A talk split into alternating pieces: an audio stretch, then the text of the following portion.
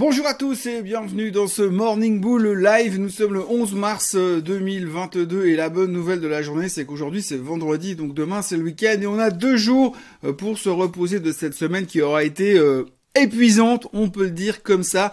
Euh, globalement, c'est jamais facile de se remettre d'un rebond euh, spectaculaire comme on a vécu euh, mercredi. On aime bien que les rebonds soient suivis d'un autre rebond, une continuité dans le rebond, plutôt que se retrouver dans une zone qu'on appelle un dead cat bounce, c'est-à-dire hop et on baisse derrière. C'est pourtant ce qu'on a fait hier. Bon, alors c'était pas non plus un crash boursier, bien sûr. Après 9%, 8% de hausse sur le DAX, pratiquement, c'est pas parce qu'on baisse de 2,5% que ça change grand-chose. Il fallait rééquilibrer un tout petit peu les forces ou les fluides, peu importe comment on veut le dire. Toujours est-il que la journée d'hier était pas terrible, pas terrible parce que les pourparlers en Ukraine n'avancent pas, enfin entre l'Ukraine et la Russie n'avancent pas en Turquie. Euh, forcément, ils sont de loin, de loin, mais alors de loin pas d'accord entre eux. Et puis à côté de ça, eh bien, on a eu euh, la confirmation euh, que l'on craignait. L'inflation est toujours au plus haut depuis 40 ans, depuis 1982. On n'a jamais vu des chiffres pareils et on commence à s'inquiéter un tout petit peu en pensant macro parce qu'on voit pas très bien comment ça va cartonner au niveau économique les prochains mois et surtout comment et qu'est-ce que vont bien pouvoir faire les banques centrales qui semblent de plus en plus pieds et poings liés dans cette situation très très compliquée pour elles puisque les seules armes qu'ils ont euh, dans les mains, ils peuvent pas vraiment les utiliser comme ils voudraient au risque euh, de, de faire empirer les choses. Donc la situation économique et macro n'est pas terrible, la situation géopolitique est toujours aussi pourrie que d'habitude. C'est vendredi, les futurs sont en baisse, il y a des mauvaises nouvelles sur la Chine par rapport au titre chinois. Bref, tout n'est pas rose ce matin. On espère qu'on va pas avoir un Black Friday.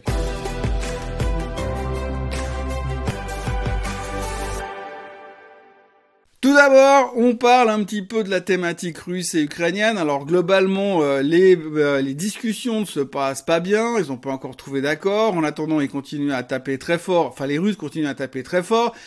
On voit que les, euh, les colonnes de chars russes se rapprochent gentiment de Kiev, donc ça va se compliquer de plus en plus en se rapprochant de la capitale.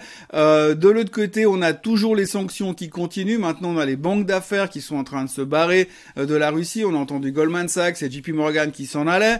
maintenant, on a aussi les Russes qui commencent à répliquer. Hein. Les Russes ont annoncé hier que si ça continuait comme ça, eh bien, le gouvernement pourrait privatiser les assets des sociétés qui sont parties, qui ont quitté le territoire russe. Exemple, vous prenez l'exemple de McDonald's, 850 restaurants euh, en Russie, eh bien, il pourrait privatiser les 850 restaurants et les reprendre au compte du gouvernement. Alors, le, le gouvernement américain a déjà répondu, la réponse du berger à la bergère pour dire que ça se passerait pas comme ça et qu'il fallait en tout cas pas faire ce genre de choses.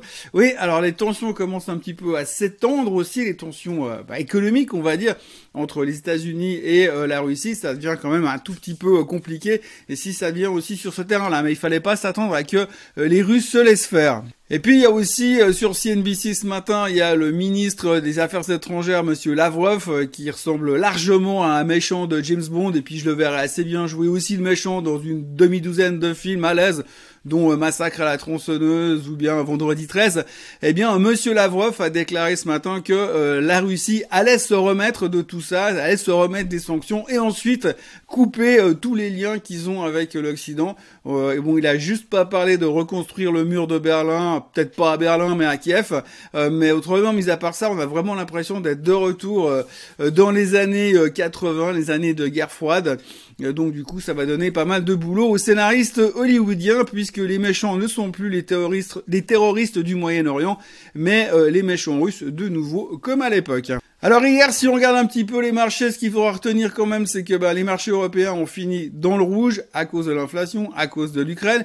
Les Américains ont ouvert dans le rouge massivement aussi à cause de l'inflation, à cause de l'Ukraine. Mais par contre, par contre, en fin de séance, on avait quand même une remontée assez spectaculaire des marchés US. J'ai presque l'impression que si on avait gardé le marché ouvert encore une heure de plus aux États-Unis, ont terminé en hausse. Mais globalement, ça reste quand même très compliqué et il y a toujours beaucoup de craintes. Ça tourne autour de l'inflation et euh, de l'impact des banques centrales. Peut-être même que le problème vient principalement de là, en ce moment, aujourd'hui, là, tout de suite, puisque quelque part, la guerre en Ukraine, on l'a un petit peu intégré dans les prix, tant que ça ne déborde pas plus que ce qu'on connaît déjà, eh bien, ça va encore. Mais par contre, la problématique, effectivement, on est en train de se rendre compte que les banques centrales sont un tout petit peu euh, pieds et poings liés et ne savent pas trop quoi faire. Hier, la BCE a parlé pour nous dire que globalement, d'abord, ils remontaient leur objectif d'inflation pour 2022. Donc, on passe de 3.2 auparavant à 5.1 dorénavant. Euh, bon, c'est pas franchement une surprise quand on voit la tronche des euh, prix de l'essence dans les stations-service, pour ne citer que ça. Et puis la BCE s'est donc euh, montrée plutôt au quiche par rapport à ce qu'elle était de Viche. Madame a laissé entendre qu'elle pourrait éventuellement peut-être, mais c'est même pas sûr, monter les taux d'ici la fin 2022. Euh, c'est pas à exclure. Ils ont accéléré aussi leur programme de rachat obligataire, ce qui veut dire qu'ils sont aussi en train de rentrer dans une phase un peu plus au quiche qu'ils ne l'étaient avant. Mais en gros, ils ont zéro visibilité et puis ils savent vraiment pas trop quoi faire même s'ils essaient de se, montrer confiants, on n'a pas non plus l'impression que ça euh, transpire la sérénité euh, à la BCE. Et ça, ça découle aussi sur ce que la Fed américaine pourrait faire aujourd'hui. On en a déjà parlé plusieurs fois cette semaine. On sait que la semaine prochaine, le 15 et 16 mars, on aura la réunion euh, de la Fed américaine et qu'à ce moment-là, Monsieur Powell devrait monter les taux de 0,25%. 0,25%, mais sincèrement, à quoi ça va servir? Pour freiner une inflation aussi galopante parce qu'on est en train d'utiliser le mot galopante, eh bien, il va falloir un peu plus que 0,25% euh, tous les deux mois et demi. Et donc, du coup, ça suffira peut-être pas pour euh, freiner euh, l'inflation. Donc, on ne sait pas trop comment la Fed pourrait essayer de limiter la casse de ce côté-là, en tout cas économiquement parlant.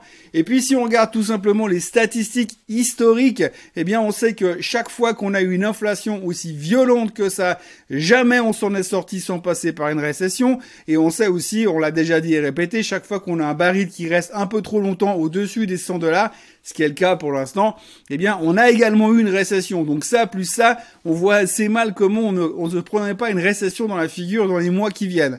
Alors une récession, c'est embêtant, c'est pas la fin du monde, on peut toujours s'en remettre, mais ça reste quand même quelque chose qu'on aurait préféré un tout petit peu éviter après deux ans de Covid. Hier soir aux États-Unis, à noter à l'intérieur du marché, il y a cinq titres en tout cas qui se sont fait démonter, des titres chinois parce que la SEC a menacé de les délister si elles ne se, pliaient pas aux règles comptables américaines. Alors ces cinq titres, il s'agit, c'est des noms qu'on connaît pas forcément, il s'agit de Baijian, de Zylab, de Hutchmed, de Yum China et de AC pas des grands noms, mais par contre, il est clair que tout le reste euh, des titres chinois s'est fait démonter, et même certains euh, beaucoup plus, puisque les grands noms comme euh, Alibaba ont perdu 8% et revient quasiment sur les prix de son IPO de l'époque.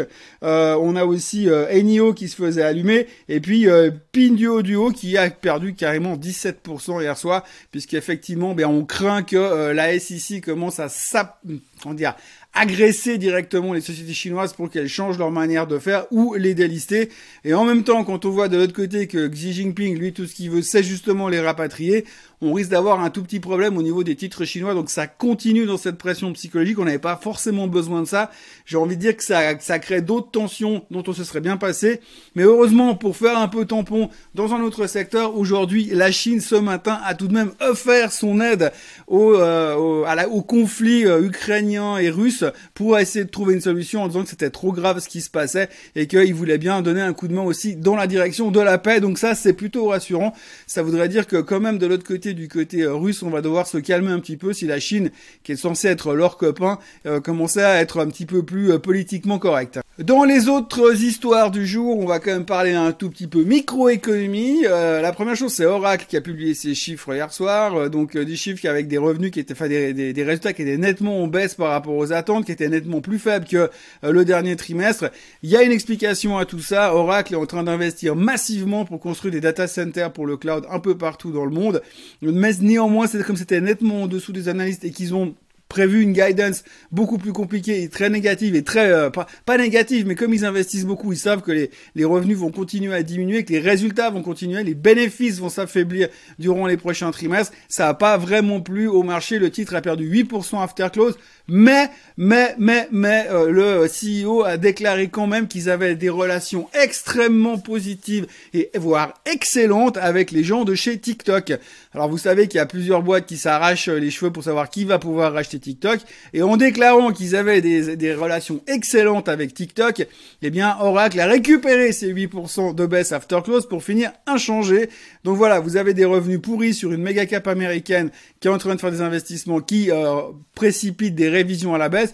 Mais comme ils sont positifs avec TikTok, eh bien ça efface tout. Comme il y a quand même des miracles qui se produisent euh, dans le monde merveilleux de la finance. Mais comme il n'y a pas que des miracles non plus, eh bien on est obligé de parler de Rivian. Alors Rivian a publié ses chiffres hier soir, after close également. Alors grosso modo, pour faire simple et pour casser le suspense, Rivian a raté à peu près tout euh, dans les prévisions des analystes. Hein. Ils sont nettement en dessous dans tous les coins. Pour vous dire, on attendait du côté des analystes des ventes de 64 millions de dollars et une perte de 2 dollars par action. Et Rivian s'est pointé avec euh, des ventes de 54 millions de dollars, donc 10 millions de dollars de moins, c'est pas terrible, mais enfin en termes de pourcentage, ça fait quand même beaucoup. Et puis surtout, surtout une perte qui frise les 5 dollars par action donc grosso modo presque trois fois ce que les analystes attendaient en termes de pertes. Alors oui, la bonne nouvelle c'est qu'ils ont quand même prévu d'augmenter leur production, ça c'est une bonne chose. Il faut quand même noter qu'ils ont vendu, livré pardon, livré 920 voitures euh, sur le dernier trimestre, c'est énorme pour une boîte qui pèse 35 milliards de market cap encore aujourd'hui, euh, alors que l'on pesait 180 il y a 4 mois après l'IPO. Eh bien c'est quand même énorme. Donc voilà, 920 voitures livrées le dernier trimestre des commandes qui sont en hausse, toujours malgré le fait qu'ils ont augmenté le prix des voitures un peu euh, unilatéralement la semaine dernière et que la moitié des clients sont en train de les poursuivre en justice. Mais enfin bon, pour l'instant, euh, ils ont toujours de l'espoir de vendre un paquet de voitures et de concurrencer Tesla, bien entendu. Et pour l'instant, eh bien, Rivian se prenait 6% dans la gueule durant la séance et 13% dans la gueule après la séance. Donc elle est au plus bas depuis qu'elle est en bourse. Donc je, vous rappelle simplement qu'après l'IPO qui était autour des 75 ou 80 dollars, je sais plus, elle est montée à 180 et qu'aujourd'hui elle se traite péniblement en dessous euh, des 40 dollars. Pour essayer de se remonter euh, le moral en ce vendredi compliqué, en tout cas qui a l'air de démarrer de façon euh, compliquée. On retiendra quand même euh, un article assez intéressant de la part de Bank of America euh, qui déclare quand même que historiquement parlant, quand on a des guerres, il faut quand même racheter sur faiblesse. En général, quand il y a des mouvements géopolitiques comme ça, le marché perd entre 7 et 8%. Là, on a à 9% de perte depuis le début de la guerre. ils disent qu'en général, c'est la baisse moyenne et qu'en général, cette baisse moyenne est récupérée dans les trois mois il faut essayer de commencer à reconstruire des positions. C'est vrai que le rebond de mercredi nous a donné une petite envie de repartir dans cette direction. Euh, la baisse d'hier donne encore des doutes. Euh, le sentiment ce matin a l'air d'être encore un petit peu crispé pour un vendredi, mais en tout cas statistiquement c'est plutôt euh, encourageant. C'est vrai que si on regarde dans le passé sans aller faire le détail de tout ça, à chaque fois qu'on a eu de la guerre, la Crimée, par exemple, on a paniqué au début, et puis finalement, il y a toujours la guerre en Crimée, et puis à côté de ça, eh bien, le marché a depuis bien, bien, bien longtemps oublié le fait qu'il y avait encore la guerre en Crimée. Même chose en Syrie, etc., etc. Donc en fait, même si les guerres durent, Hélas, eh bien de l'autre côté, les marchés oublient assez rapidement. Le seul problème qu'on a ici dans celle-là, c'est qu'on a quand même des forces en présence qui sont un petit peu différentes. Vous avez quand même Poutine et l'OTAN en face pour ne pas dire les États-Unis derrière. les tensions sont en train de monter. Poutine est dans les cordes. On nous dit partout qu'il est de plus en plus tendu et de plus en plus crispé. C'est jamais très très bon d'aller titiller un ours qui est dans les cordes et qui est un tout petit peu trop énervé. Donc voilà, c'est un petit peu la seule chose qu'il faut surveiller peut-être la seule chose, la seule différence par rapport à cette euh, à cette statistique que l'on peut comparer par rapport au passé. Mais en tous les cas, statistiquement, à moins 9%, c'est clairement un bail sur le marché en espérant que des choses se calment. Alors c'est clair que si tout se calme, les 9, 10%, on va les récupérer facilement sur les trois prochains mois, mais pour l'instant, évidemment, il y a d'autres tensions, et c'est peut-être pour ça que ça remonte pas aussi vite qu'on aimerait le voir. Donc voilà, nous sommes vendredi 11 euh, mars. Euh, globalement, on est toujours au milieu de nulle part. Euh, on est dans un tunnel. On a de la lumière des deux côtés, mais ça a l'air quand même vachement loin encore pour l'instant. On a l'inflation qui continue à nous peser dessus. On a la guerre qui continue de nous stresser. Et puis on a la fête qui nous arrive dessus mardi prochain. D'ici là, moi je vous retrouve tout à l'heure à 8h30 avec une vidéo pour la Suisse, le Swiss Bliss comme d'habitude tous les vendredis. Et puis autrement, je vous souhaite un excellent week week N'oubliez pas de vous abonner à la chaîne Suisse Côte Suisse. On a quand même passé les 15 000 abonnés cette semaine. On continue en marche. Je rappelle quand même que si vous arrivez à être 25 000 d'ici la fin de l'année, je me rase la tête en direct. Et puis, mis à part ça, euh, ben, passez une très belle journée, un très bon week-end, profitez bien. Apparemment, il y a encore un tout petit peu de soleil. Et puis, nous, on se retrouve comme d'habitude lundi matin à la même heure et au même endroit pour un nouveau Morning Bull Live. Bye bye.